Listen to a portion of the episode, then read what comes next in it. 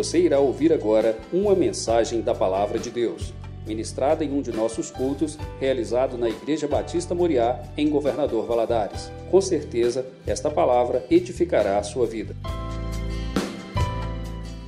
A graça e a paz do Senhor Jesus sobre todos nós, amém? Hoje eu estou com a família toda, minha esposa Janaína, o Davi, o Daniel, Amanda e a Ana Luísa. Fiquem em pé onde vocês estiverem, estão aqui na frente. Minha mãe também, Dona Jandira, que está morando lá em São Paulo. Fiquem em pé também, mãe. Olha só. Obrigado, gente. Pode se assentar. Os sobrinhos, Cid, é, Mat, sobrinho Sidney Júnior. O Mateus e o Gabriel, onde estão os sobrinhos? Que a gente está junto também. Fiquem em pé lá em cima, lá estão lá em cima. Está parecendo arquibancada, olha lá, que benção, na torcida. Olha lá, está lá em cima o Sidney. É, Janaína é filha do seu Adi, Dona Aparecida, irmã da Rossane. Então nós somos parentes de membros aqui da igreja. Obrigado, pastor Rimac. Obrigado, pastora Georgia. Estarmos juntos outra vez. Aqui, vamos fazer uma oração antes de abrir a Bíblia, juntos? Vamos orar juntos e pedir ao Senhor para que Ele estenda a sua mão sobre a cidade de Valadares, sobre o nosso país e cesse essa maldita doença no nome de Jesus. Vamos orar pelo avanço do programa de vacinação que já está chegando em camadas de 35, 37, aqui em Valadares, lá em São Paulo. Vamos pedir ao Senhor pela eficácia desses imunizantes. Vamos pedir ao Senhor para socorrer os que ainda estão contaminados e internados. Vamos orar juntos? Fica de pé no seu lugar, podemos orar juntos? Estenda a sua mão em alguma direção aí da cidade de Valadares, levante a sua voz e ore ao Senhor pedindo a Ele para abençoar essa cidade, os hospitais dessa cidade, os médicos dessa cidade. Peça ao Senhor para abençoar o programa de vacinação que está avançando em nossa nação. Louvado seja o nome do Senhor. Mais de 80 milhões de brasileiros vacinados em primeira dose, mais de 100 milhões vacinados em primeira e em segunda dose. Vamos orar juntos? Levante a sua, a sua voz e vamos orar. Senhor, nós levantamos a nossa voz, como temos orado em todos os teus arraiais, aqui na Igreja Batista, lá nas igrejas presbiterianas, na Igreja Assembleia de Deus, na Comunidade da Graça. O povo do Senhor está clamando misericórdia do Senhor sobre a nossa nação, sobre as cidades onde nós moramos. Abençoe os hospitais, todo o cansaço dos médicos, dos enfermeiros que estão nessa guerra há mais de um ano e meio. Tenha misericórdia deles em nome de Jesus abençoe os imunizantes que estão chegando em nossa, em nossa nação, mais de três, quatro vacinas. Louvado seja o teu nome. Ano passado nós orávamos e pedíamos o Senhor para abençoar a mente dos cientistas, da indústria farmacêutica, para que viesse medicamentos, vacinas, e hoje nós já estamos orando com ações de graças por esse imunizante que já chegou em muitos de nós. Louvado seja o teu nome. E nós oramos e pedimos ao Senhor eficácia disso em nosso corpo, na produção de resistência, que essa maldita doença perca a sua força em nome de Jesus. Que fique apenas na nossa memória esses dois terríveis anos de luta. Agora, ó Deus, os que sepultaram os seus mortos, tem misericórdia. Aí não é apenas na memória, vai ficar uma dor muito forte no coração. Envia consolo sobre a nossa nação, os nossos amigos, os nossos irmãos em Cristo, os nossos vizinhos, muita gente chorou lágrimas profundas de muita dor. Levantamos as nossas mãos e pedimos ao Senhor que tudo isso cesse nesse ano, no nome de Jesus. Que o Senhor abençoe a nossa nação, em nome de Jesus, amém. Podem se assentar, meus irmãos. Vamos abrir a Bíblia no Salmo de número 42. Vamos ler no Salmo 42. Os versículos 5, 6,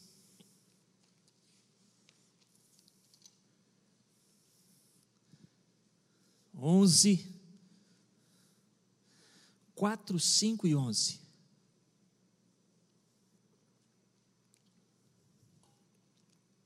Salmo 42, versículo 4. Lembro-me destas coisas e dentro de mim se me derrama a alma de como eu passava com a multidão do povo de Deus e guiava em procissão a casa de Deus, entre gritos de alegria, de louvor, multidão em festa, porque está abatida, ó minha alma. Versículo 5: Porque te perturbas dentro de mim, Espera em Deus, pois ainda o louvarei.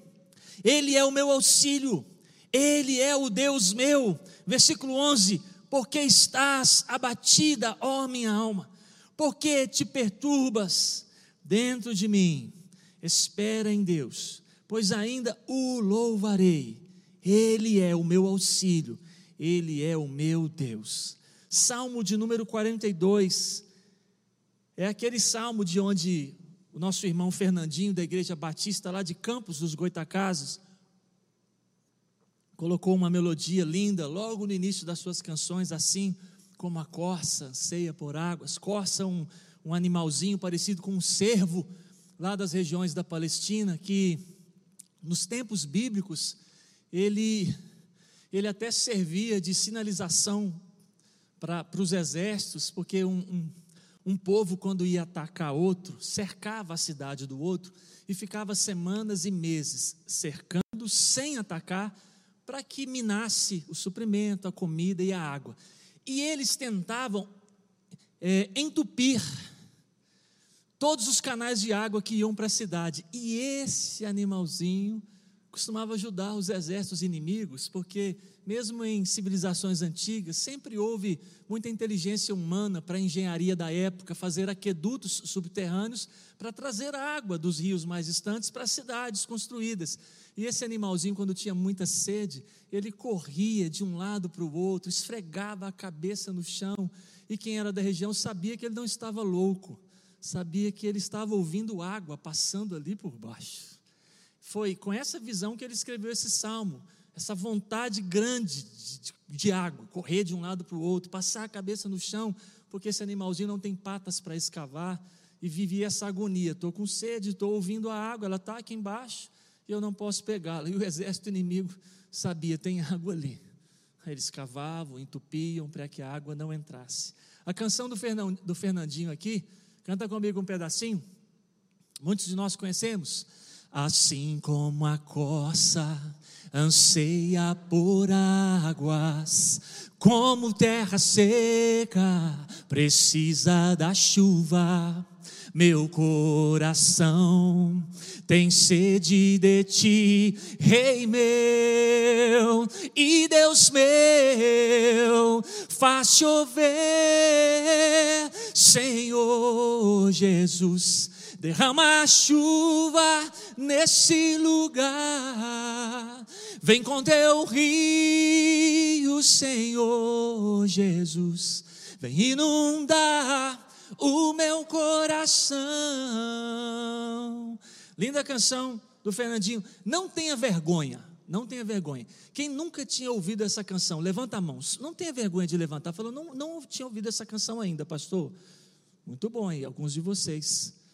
Podem procurar esse cidadão, porque tem canções belíssimas no YouTube, um servo de Deus muito precioso da nossa geração. Quem escreveu esse salmo? São 150 salmos. Todos eles são canções, são hinos, são louvores, são adoração do povo de Deus.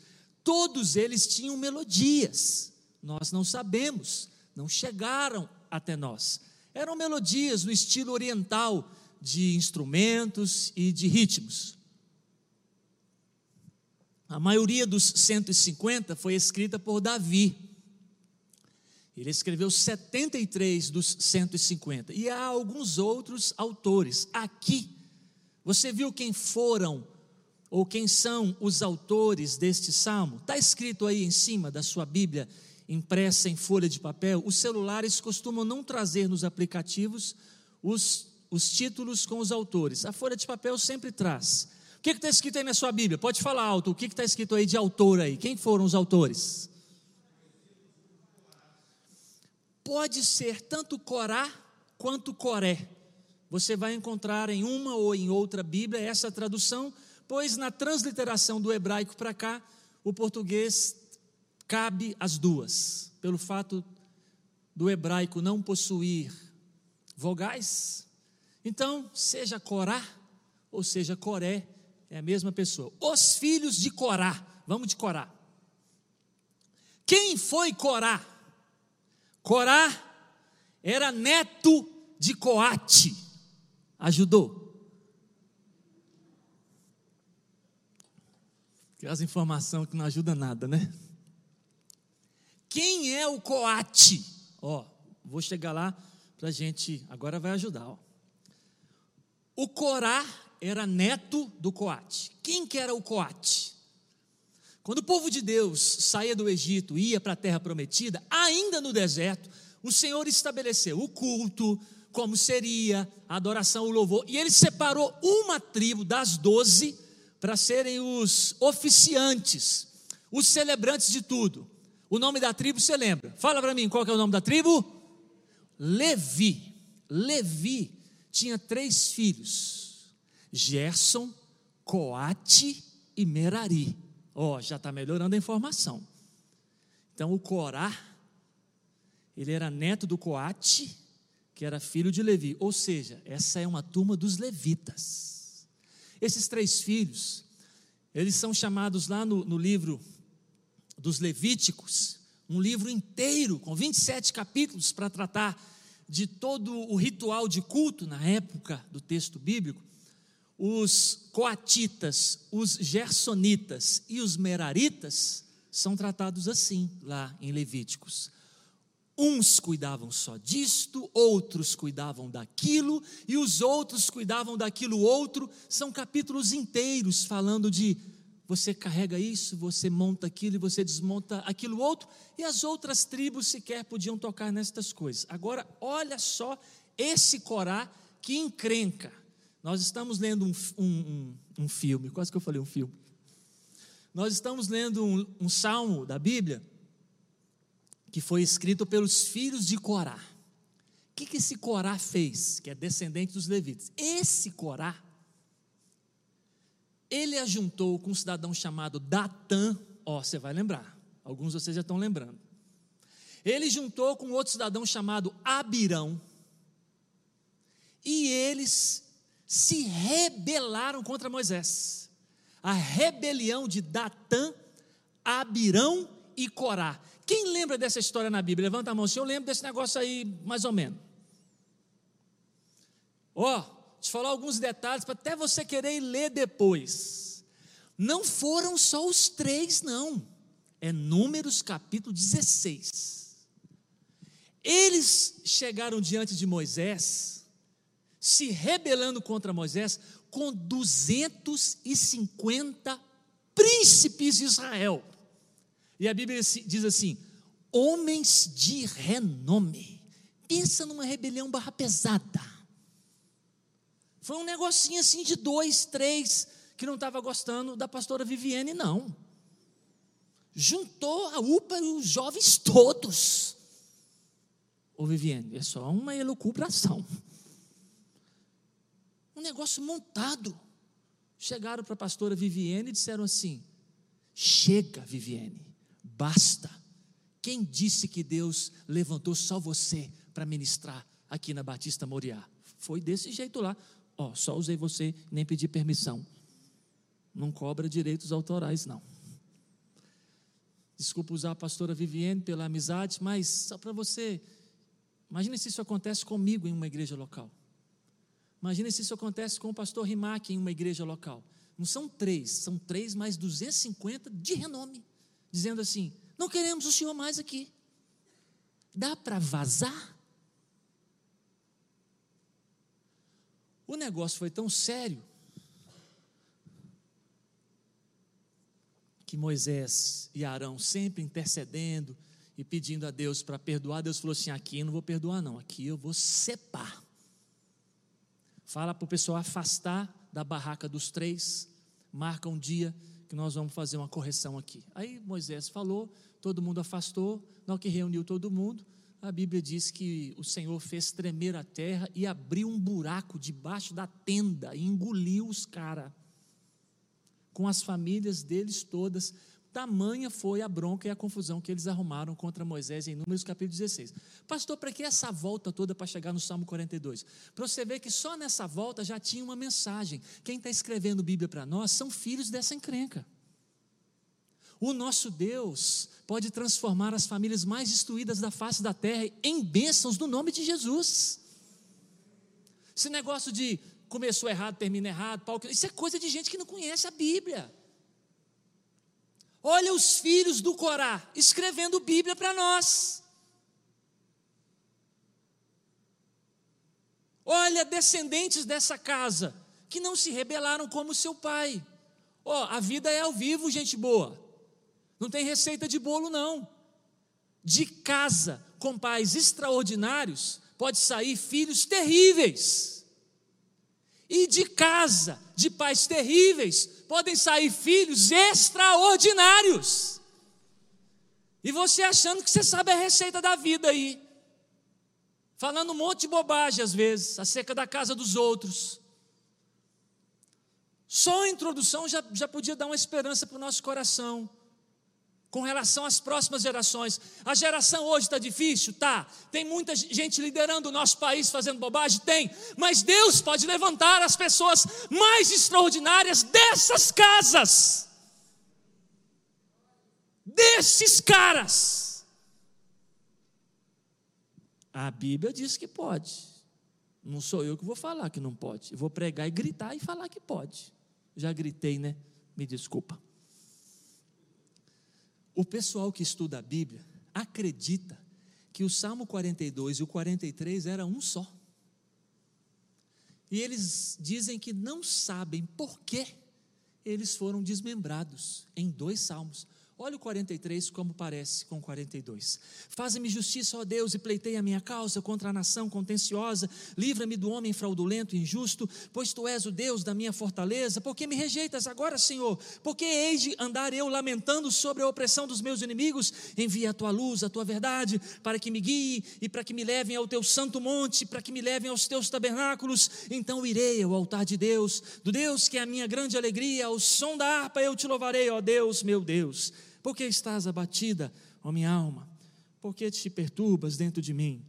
Espera em Deus, porque eu ainda o louvarei, a Ele, o meu auxílio e Deus meu. Eu que não li o Salmo 42 todo, mas se você lesse ele todo, você veria muita similaridade em uma história que parece que continua no 43. Mas eles foram separados no texto inspirado que está em nossas mãos. Ó, eles escreveram 42, 43. Quer conferir comigo? Olha lá o 44. Vê se é filhos de Corá. É? É lá. 44. 49. Passa as folhas aí. Vamos dar uma olhada, ver se também é. São, olha lá, ó. Filhos de Corá, 49. 84. Vai lá para frente. Passa as folhas. Vamos ver se são também. Está terminando já. 84, sim, ó. Esse é, mais, é um dos mais famosos que eles escreveram. A maioria de nós conhece quão amáveis são os teus tabernáculos, Senhor dos Exércitos. Mas não subestimando o seu conhecimento bíblico, talvez agora que você está prestando atenção, quem escreveu ele também foram os filhos de Corá. Esse Salmo 84, ele é bem conhecido dos leitores da Bíblia. Tem até uma canção também linda nele, Quão amáveis são os teus tabernáculos, Senhor dos exércitos. A minha alma suspira e desfalece pelos teus átrios. Lembra outro pedacinho? O pardal encontrou casa e a andorinha ninho para si. Esse é mais antigo, gente, me perdoa, mas vamos lá o coro. Eu encontrei teus altares, Senhor, Rei meu e Deus meu. Eu encontrei teus altares, Senhor, Rei meu e Deus meu. Foram os filhos do Corá também, o 84. E encerrando a lista, olha aí o 87, se é, olha lá, ó, é também. E o 89 é o último. É, 88, perdão. Filhos de Corá, 88 é o último. Pronto. Volta no 42. Lidere a si mesmo. Seja líder de si mesmo. É o tema da mensagem. Em que sentido, pastor? Esse é o tema. Seja líder de si mesmo. Lidere a si mesmo. Em que sentido? No sentido do versículo que nós lemos, o versículo de número 5. Você percebeu que o cidadão está conversando consigo mesmo no versículo 5? Põe os olhos, vamos ler de novo. Porque estás abatida, ó minha alma.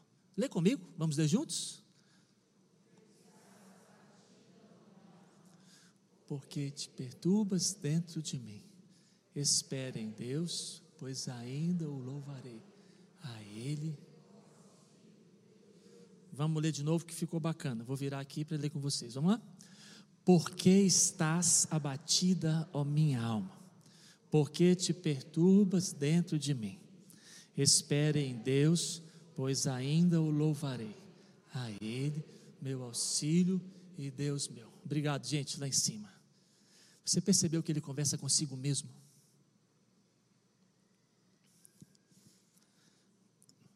O braço científico da psicologia explora muito isso.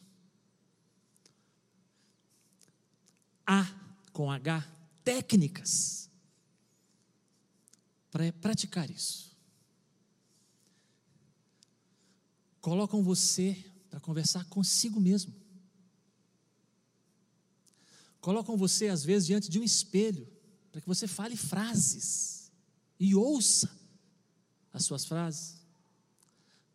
A psicologia procura te fazer encontrar a própria saída. E a Bíblia já ensina isso há muito tempo.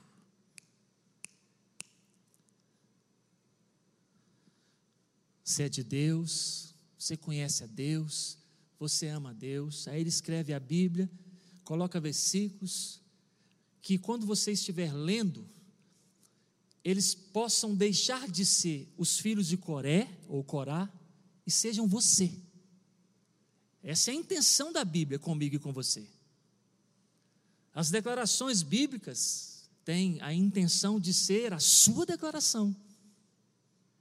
Os textos bíblicos e as histórias bíblicas têm o propósito de serem os seus textos e as suas histórias ela funciona sim também como uma espécie de manual de instruções para você, para ser aplicado e utilizado em si mesmo.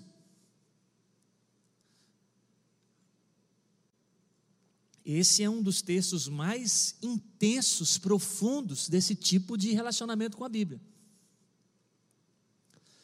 Em primeiro lugar, lidere as suas emoções você precisa pegar de novo as rédeas da carruagem das suas emoções.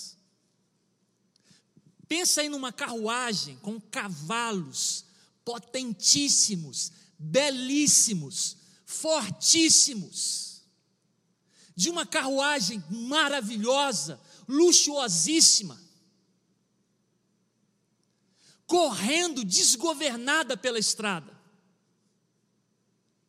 Somente uma pessoa seria capaz de acalmar aquela carruagem, de diminuir a velocidade daqueles cavalos, de impedir que ela faça uma curva, role e caia num pirambeiro. Nenhuma pessoa de fora da carruagem é capaz de fazer qualquer coisa.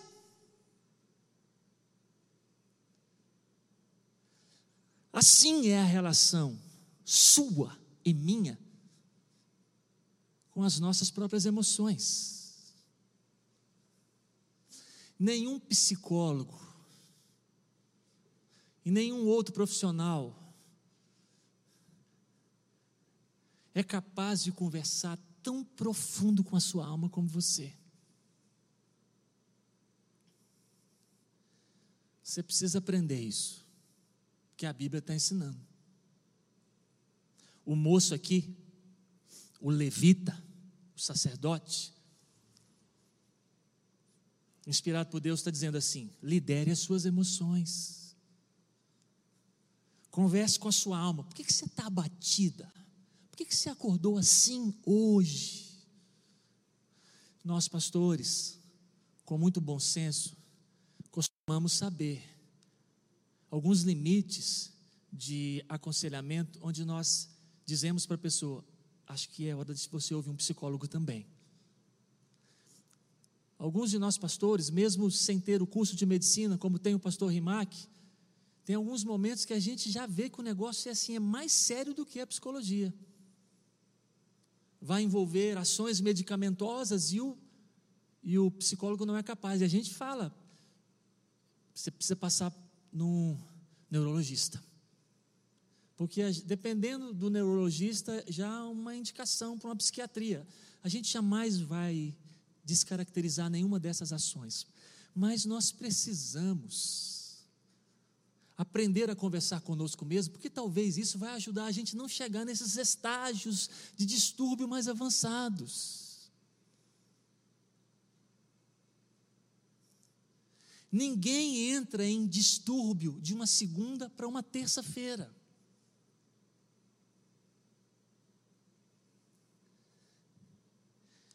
Nesses inícios de, de, tristeza, de abatimento, você precisa aprender isso.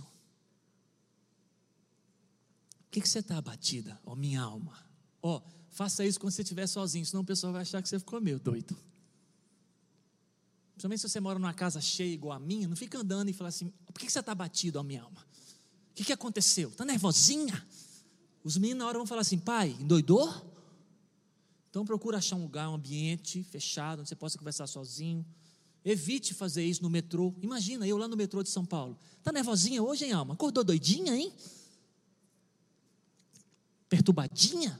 A pessoa do lado vai até afastar. Agora, além de Covid, tem doido na cidade. Então, assim, procura um lugar para você conversar, que ninguém vai te perturbar. Mas converse. Você está ficando triste por causa disso? Você está entrando nesse, nesse caramujo? Por isso que aconteceu? Levanta, Zé. É você conversando com você. Se for mulher, é zoa. Se for homem, é Zé. Levanta. Vai tomar café sim. Vai sim agora. Abre a boca e engole esse pão. Vai almoçar sim. Você não está fazendo jejum? Que bobagem é essa? De retirar comida, só porque está triste. De noite, você vai dormir agora, alma. Você vai deitar e dormir. Eu te repreendo. Bota esse pijama agora. Cuidado que se alguém ouvir, vai marcar um psiquiatra para a senhora. Mas é exatamente isso que a Bíblia está dizendo para eu fazer. Ó, nos filmes, nas séries, nós vemos muito o contrário disso. Como que o, o, o protagonista ele alimenta a sua alma com ódio, com vingança. Você já viu esses negócios? Porque você vai matá-la, porque não poderia fazer isso com você os filmes ensinam o contrário disso. Agora você é uma honra. Alimentar isso vai chegar naquilo. Se você não liderar as suas emoções, as rédeas vão ficar voando e algumas mãos vão aparecer e começar a conduzir a sua história. Mãos do noticiário econômico, mãos do noticiário policial vão aparecer e vão querer liderar suas emoções. Mãos de pessoas que te conhecem e vão querer liderar. Ah, você já ouviu essa frase? Se fosse eu no seu lugar, é alguém tentando liderar as suas emoções. Não deixa barato, amiga. Você precisa liderar as suas, principalmente você que conhece a Deus. Você que conhece a Deus nunca vai liderar a sua alma com ódio, com rancor, com amargura, com vingança.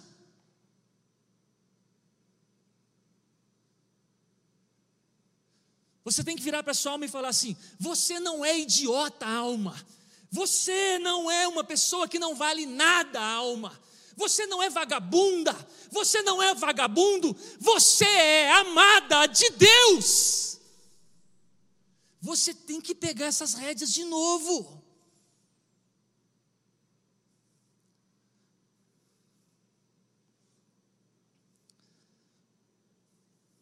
Por que, que você está abatida? Por que, que você está com esses pensamentos na cabeça? Por que, que você está achando isso dele? Você conversando com você. Não precisa levantar a mão, não. Já fez isso? Estou vendo algumas máscaras balançando, igual Mortal Kombat. Diz para mim, não ajudou? Fala sério. Quem já fez? O contrário. Agora que não precisa levantar a mão mesmo e nem balançar a máscara. Você já fez isso? Amanhã, amanhã eu vou chegar lá, eu não vou levar esse desaforo. Amanhã eu chego, abro a porta, grito, e amanhã eu desforro. Amanhã vai ver só. Não precisa levantar a mão que nós estamos na igreja. Já fez isso? Não funcionou também para o outro lado. Você não chegou lá e virou a onça? Botou até um, uma roupa de tigresa para ficar mais feroz. Os filhos de Coré, um povo crente, que conversa com a alma assim: vamos levantar, vamos sorrir, vamos reagir, vamos colocar um louvor aqui agora nesse carro, vamos adorar o Senhor, porque Ele é poderoso e maravilhoso. Vamos agradecer ao Senhor. É possível a gente liderar as nossas emoções até nas perdas mais dolorosas, dos lutos que todos nós vamos enfrentar. Nós não vamos enfrentar luto não é só por causa da pandemia, não, gente boa. Nós vamos enfrentar luto na vida. Passou a pandemia, acabou a pandemia, louvado seja Deus. Você acha que acabou os nossos lutos? Você acha que acabou a nossa lágrima e a nossa dor de um dia terrível que você e eu vamos passar com pessoas amabilíssimas que temos? Não, pastor, deixa isso para lá, não vamos conversar sobre isso. Não tem que conversar, Zé. Faça do luto um processo que tem princípio, meio e fim, no nome de Jesus. A Bíblia quer te ensinar. Por que você está abatida? Morreu com Cristo, está lá na glória. Levanta essa cabeça, celebra a salvação do Senhor. Ele perdoou todos os seus pecados de sua mãe, ele perdoou todos os seus pecados de seu pai, ele salvou seu irmão. Louve ao Senhor, exalte o nome dele. Alma, vamos para frente, filha. Você tem muito poder para fazer isso consigo mesmo. Lidere as suas emoções. Em Belo Horizonte, certa vez, eu estava numa igreja muito grande. Nós éramos dez pastores, eu era um dos nove pastores auxiliares ali. Os membros, quando chegavam para a igreja, na, nas conversões dos acampamentos, dos pequenos grupos, dos cultos públicos, nos apelos, então eles eram, eles eram recebidos pelo Ministério de Integração e eles eram levados para locais de, de cursos, de recepção, e ali durava um tempo. Quando terminava, eles recebiam um certificado de conclusão do, do tempo de, de treinamento, seja alguém que ia ser batizado ou fosse um membro de uma outra igreja, e com o certificado na mão dizia assim para eles: agora marque uma entrevista com o pastor no expediente da semana. As pessoas marcavam com a secretária, vinham conversar com a gente, e era estranho porque algumas pessoas a gente não conhecia, porque a igreja era muito grande. Então, às vezes, toda semana você tinha isso naquele local. Naquela manhã, entrou a moça, entrou com o certificado, pastor, é entrevista para ser membro. Ei, senta aí, filha, seja bem-vindo. Tem um formulário aqui, tem umas perguntas, mas eu gosto de conversar. Pode conversar? Ela falou: Pode. Como é que é o seu nome? É Fulana. Quantos anos você tem? Tantos anos. Tem quanto tempo você chegou na nossa igreja? Tem quatro meses. Eu falei: Uau, que bênção. Não é, isso não acontece muito, não. Alguém que chegou quatro meses já está sendo recebido como membro. Tem quanto tempo que você mora em Belo Horizonte? Tem quatro meses que eu cheguei para cá. Falei, você é diferenciada. Não é muita gente que chega para uma cidade e em quatro meses já está querendo ser membro de uma outra igreja. Você era membro de qual igreja? Ah, na cidade tal, onde eu estava lá. Os seus pais é, moram aqui em São Paulo? Não. Minha, é, em Belo Horizonte? Não, minha mãe mora na cidade tal. Aí eu falei assim, e o seu é, os seus pais moram aqui em Belo Horizonte? Não, a minha mãe já morreu. Aí respondeu só da mãe. Eu falei assim: continua ou não continua? Ah, vou continuar. E o seu pai? Ah, o meu pai, eu, eu não vejo ele desde que eu era criança. Aí eu disse assim: posso continuar perguntando? Ela, com um sorriso leve, falou assim: pode perguntar. Por que, que você não, não vê o seu pai desde criança? Ela falou assim: porque o meu pai assassinou a minha mãe. E o semblante da moça não mudou. O olho dela, o olhar, o sorriso, não mudou. Eu falei assim: ah, eu vou continuar as perguntas. Você pode, pastor, pergunta se eu quiser. Assassinou como? Ela, a facadas. Você estava em casa? Estava. Foi de, Foi de madrugada. Você ouviu? Ouvi os gritos. Você viu a sua mãe? Não, chegaram lá vizinhos, eu não vi. Você nunca mais viu seu pai? Nunca mais viu seu pai. Aí ela foi e cortou e falou assim: Pastor, mas eu não odeio o meu pai, porque eu conheci Jesus e eu perdoei o meu pai. Mesmo sem nunca ter visto meu pai. Essa moça é um exemplo de quem liderou as suas emoções. Ela fez o contrário da série da Netflix. Entendeu o que eu falei, né? Quando que o Evangelho chegou na sua vida? Ah, eu tinha tantos anos. Foi uma, uma, uma amiga de escola. Eu falei, essas amigas são uma bênção. Te levou num acampamento? É, na igreja dela, um acampamento. Converti, batizei lá. Ah, que bênção, fulano. Ô, oh, pastor, uma bênção. Seja o que for ou o que foi que aconteceu no seu passado. Tenha sido você molestado na infância, tenha sido você rejeitado pelo seu pai, odiado pela sua mãe, tenha sido você injustiçado. O Evangelho tem poder para colocar nas suas mãos a liderança das suas emoções. É mais forte do que medicamento, do que qualquer consulta. O Evangelho leva você lá dentro da sua alma, para curar a sua alma para levantar, para inspirar, para motivar, para sonhar, para perdoar, para amar, para sorrir. Quem aqui já viu o filme Paulo, o apóstolo de Cristo? Levante a mão, pastor, eu já vi esse filme. Ó, oh, não tenha vergonha. Quem não viu esse filme, levanta. Pastor, eu não vi esse filme. Gente, assiste eu vi o filme, agora tem, mês passado lá em casa, me deu um vergonhão de não ter visto há tanto tempo, porque ele é de 2018. Paulo é um dos personagens bíblicos que mais nos inspiram a liderar a sua alma. O filme mostra isso. E a liderança dele em sua alma é tão forte que ele acaba inspirando as pessoas que estão ao redor dele.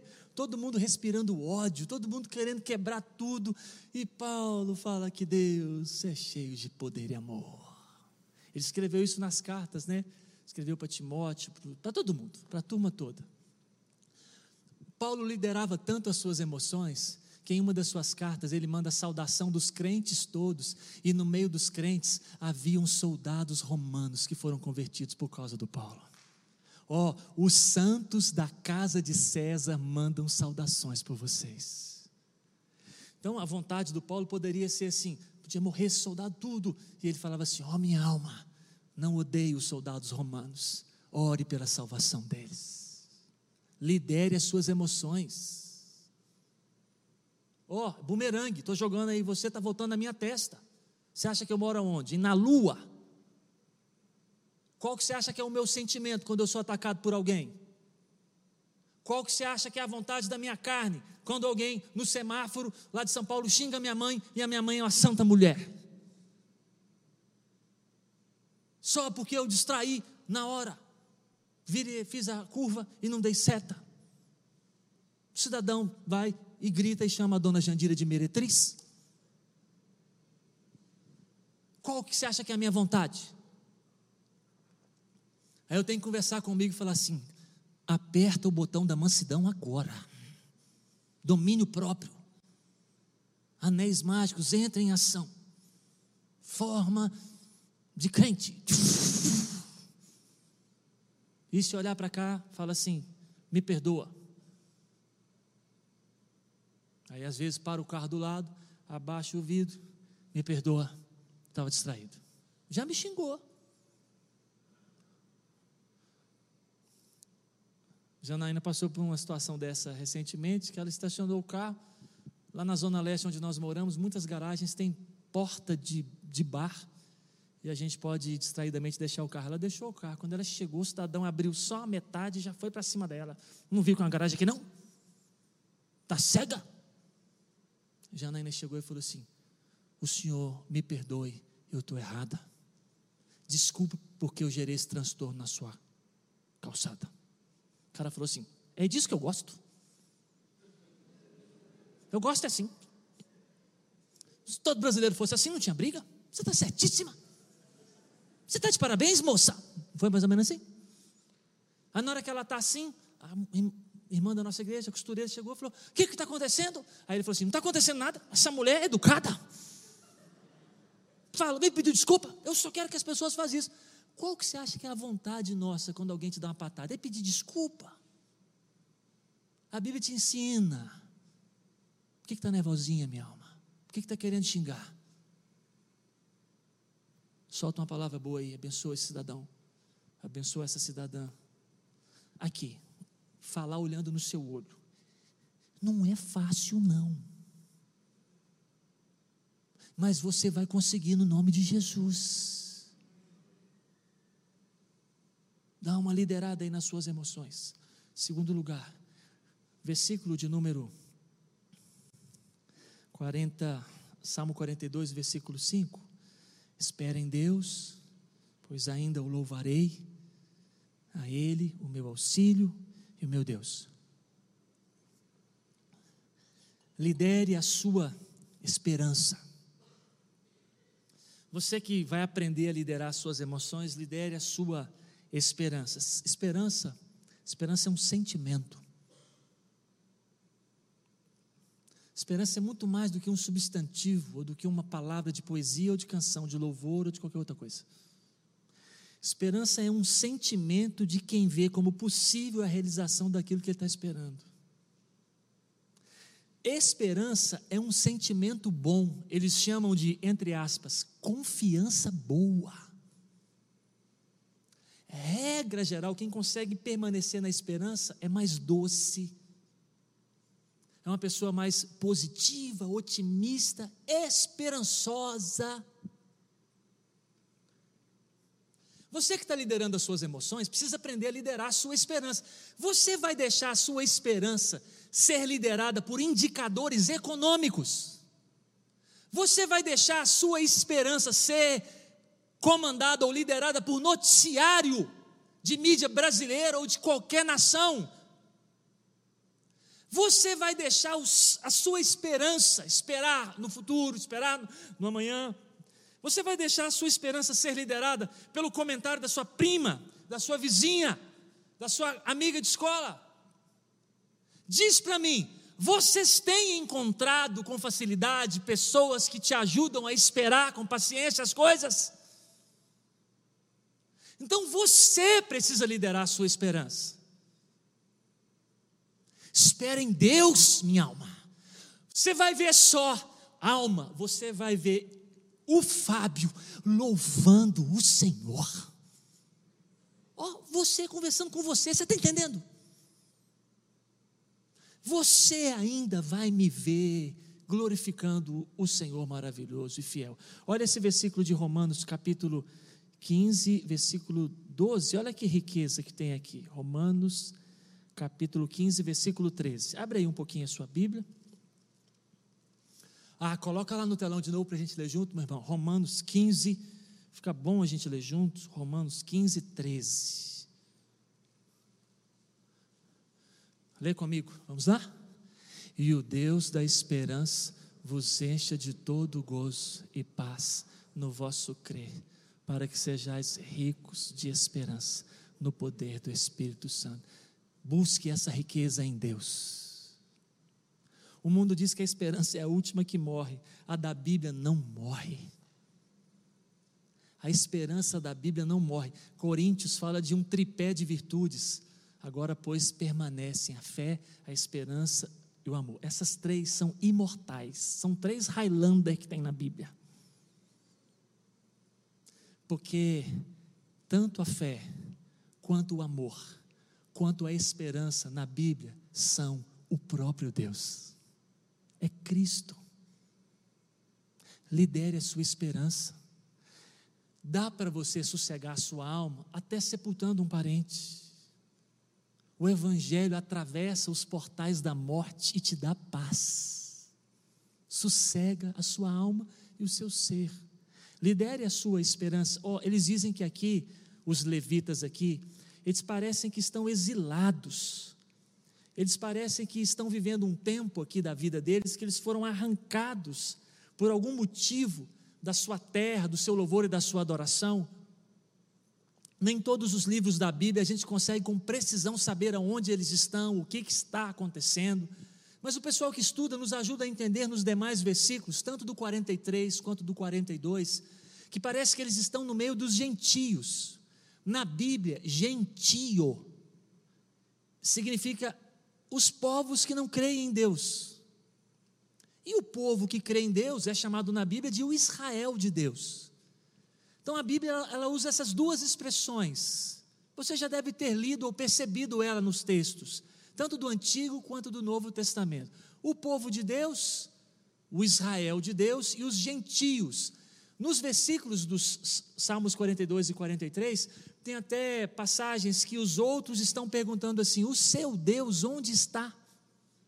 É como se as pessoas estivessem dizendo assim: de que adianta você ser crente? Olha, o que está acontecendo com você? Tem versículos nesse salmo que lemos. Olha o versículo 4. 42, 4. Lembro-me, parece que ele não está fazendo isso mais por algum motivo. Lembro-me de como eu conduzia o teu povo e como eu guiava o teu povo em procissão até a casa de Deus, entre gritos de alegria, a multidão em festa. E parece que isso está interrompido, mas ele está ensinando a gente a liderar a nossa esperança. Espere em Deus, eu ainda o louvarei. Está interrompido agora, mas nós vamos cantar de novo. Não está tendo essa, essa, esse grito de alegria, mas nós vamos gritar outra vez. Nesses tempos de pandemia, você e eu, acho que você percebeu isso, nós, nós precisamos liderar a nossa esperança em várias situações.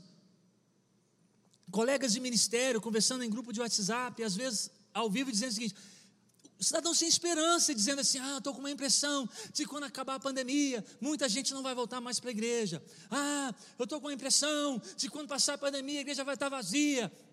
E você? Aí eu falava assim: Ah, eu estou com uma esperança de que quando passar a pandemia, a nossa igreja aqui em Emelino Matarazzo não vai caber todas as pessoas num culto só. Eu tenho que liderar a minha esperança. Aí o cidadão aprofunda e fala assim: você está baseado em quê? Tem um pessoal que gosta de basear no quê? Você tem algum indicador? Eu falei, tenho, qual? Eu falei, Deus. Eu falo com a minha alma assim: espere em Deus, eu ainda o louvarei. O nosso Deus é maravilhoso. Aí quase o cara fala assim: não, e quero outro indicador. Se o um indicador bíblico da bondade e do poder de Deus não servir, eu não posso fazer nada. Aí nós estamos lá torcendo para que o Senhor termine com tudo isso e nós possamos, torcendo e orando, com esperança, de que lá em São Paulo e que aqui em Valadares, que aqui na Moriá, depois da pandemia, a igreja esteja ainda mais vibrante no nome de Jesus, mais fervorosa, mais numericamente cheia do que antes da pandemia. Espere em Deus. Vamos esperar. Ainda estamos esperando muita coisa. Fala sério, não estamos? Ainda estamos esperando muita coisa. A gente quer abraçar, a gente quer um tanto de coisa, mas ainda não pode. Ó, oh, lidere a si mesmo nesse sentido. Seja líder de si mesmo nessa direção do Salmo 42 e 43. Lidere suas emoções, lidere sua esperança e, em último lugar, lidere a sua fé e a sua comunhão com Deus. Você está deixando quem liderar isso para você? Esse aqui, se você não liderar, vai ficar sem fazer. Você precisa liderar a sua fé em Deus, crer em Deus. Você precisa liderar a sua comunhão com Deus, buscar a Deus, orar a Deus, cantar para Deus. Você precisa liderar isso depressa. A pandemia deu para a gente um, um insight de que nós precisamos aprender a ser crentes quando esse prédio está fechado. A pandemia foi uma chance para nós crentes desenvolvermos isso. Você não pode pegar na Bíblia e ler Bíblia só quando abre esse prédio. Você não pode fazer orações só quando você entra por aquela porta. Louvores em sua vida não podem estar presentes só quando tem equipe de louvor no altar. A pandemia mostrou para a gente que existe um tempo que isso fecha.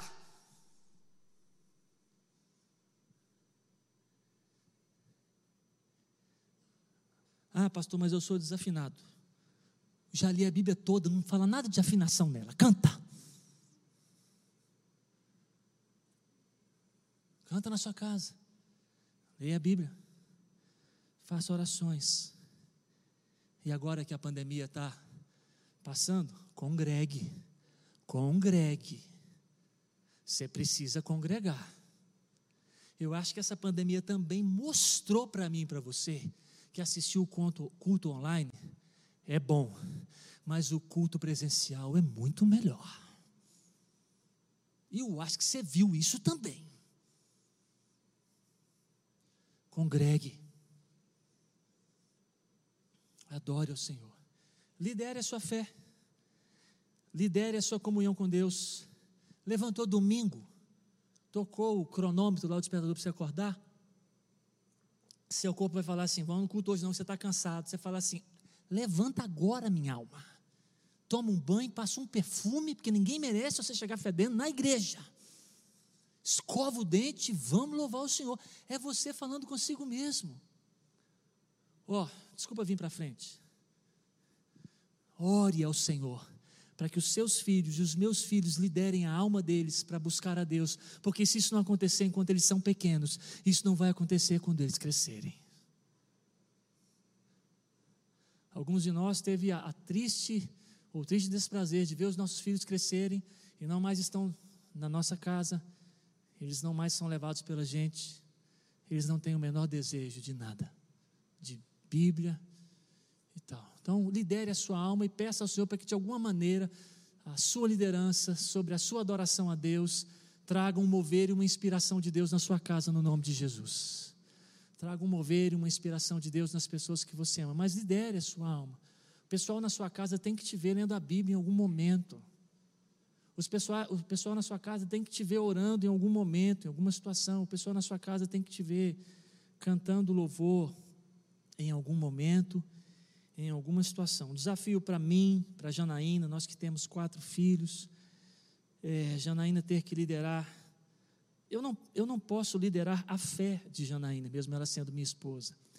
Eu não posso liderar a comunhão com Deus da Janaína. Ela precisa fazer isso eu não posso liderar a comunhão com Deus dos meus filhos, mesmo eu sendo pastor. Você entende isso? Se os meus filhos não liderarem a fé e a comunhão deles com Deus, vai ficar sem fazer. Ó, oh, que o Senhor abençoe a sua casa, o Senhor abençoe a minha casa.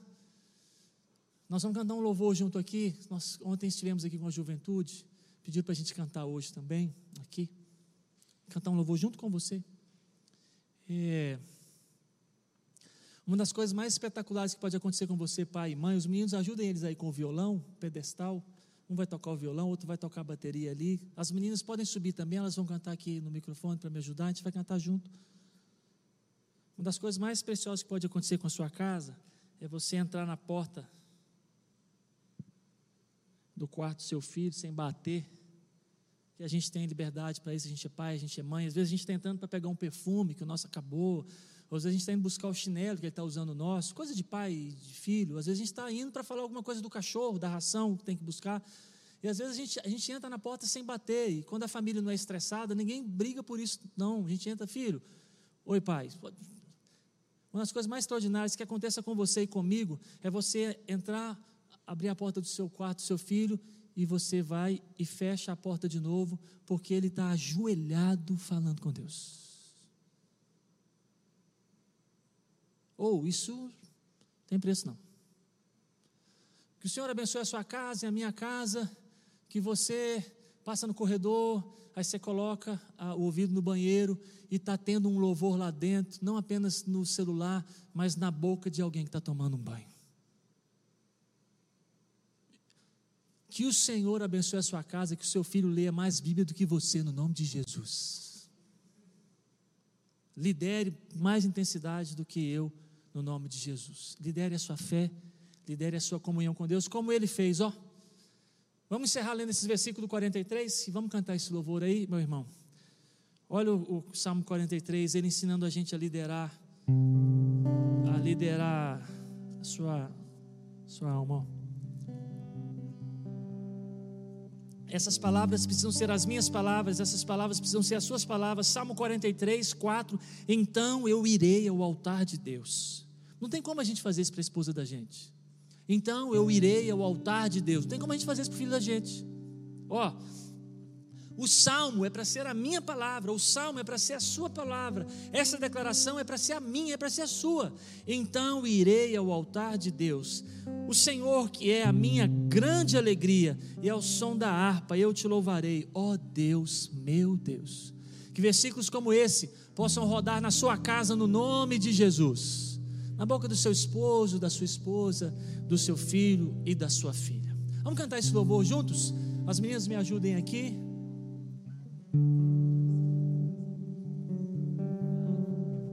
É, eles costumam mudar de última hora e não me avisa, né? Alguém vai ajudar a gente a cantar? Vocês colocaram as letras lá em cima que mudou? Você vai precisar do microfone aí, não vai? Aí. Meninas, fica aqui com o pai aqui para a gente cantar. Vamos ficar em pé para a gente cantar esse louvor, meus irmãos? Ó, para você ver, mudaram o louvor e me falaram agora aqui no ponto eletrônico.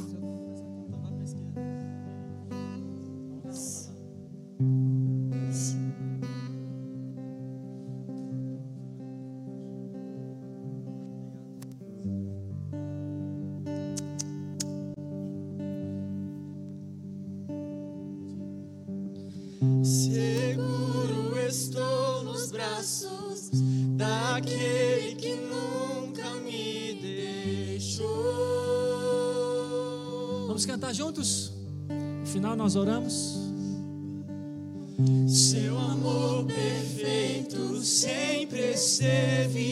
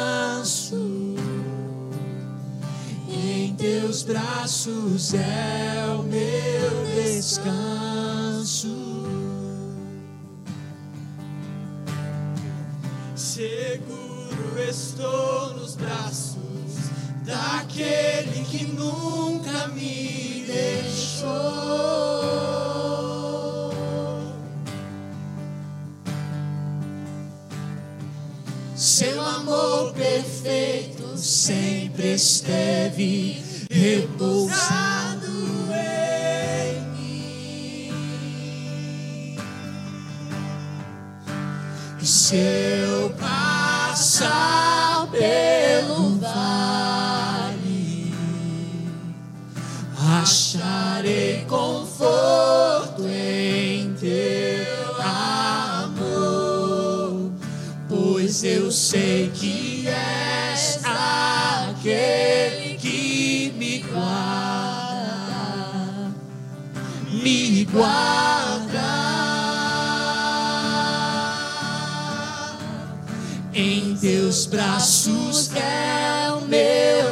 descanso. Em teus braços é o meu descanso. Em teus braços é o meu descanso. Em teus braços é o meu descanso.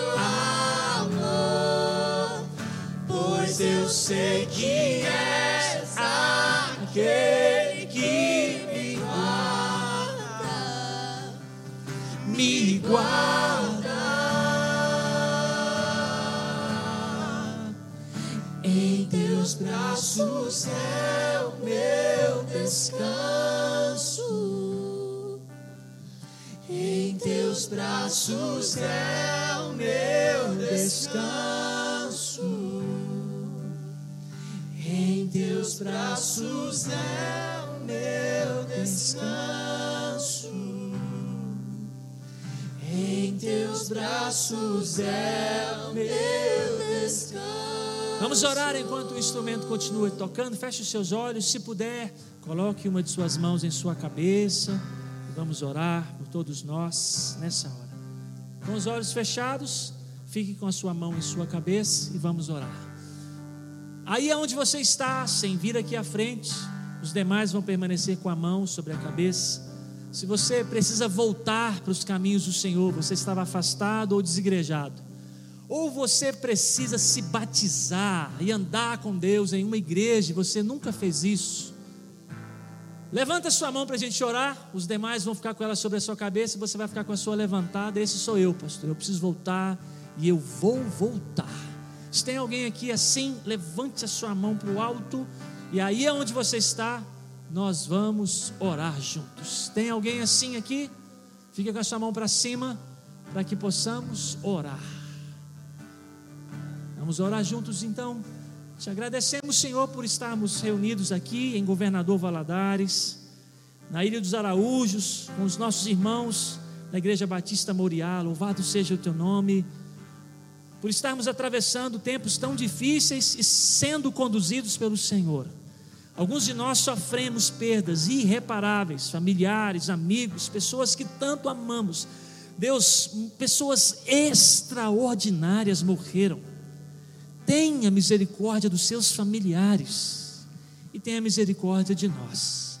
Não apenas nesse tempo de pandemia, mas em todos os tempos, nos ajude a liderar nossas emoções, nossa esperança, nossa fé e nossa comunhão contigo.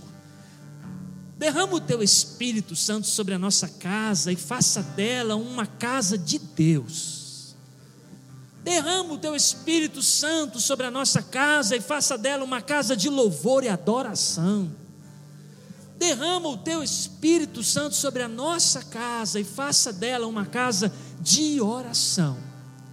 Fazendo isso em nossa casa, a tua casa vai ficar ainda mais vibrante, pois viremos todos nós te adorar em tua presença.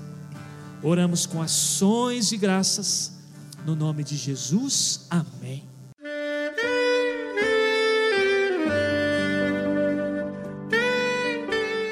Querido amigo, Deus se interessa por você.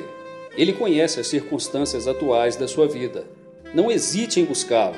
Em Jeremias 33, versículo 3, ele nos diz: Clama a mim e responder-te-ei, e anunciar-te-ei coisas grandes e ocultas que não sabes. Esperamos que a mensagem ouvida tenha falado ao seu coração e que você e sua família sejam abençoados pelo Senhor Jesus.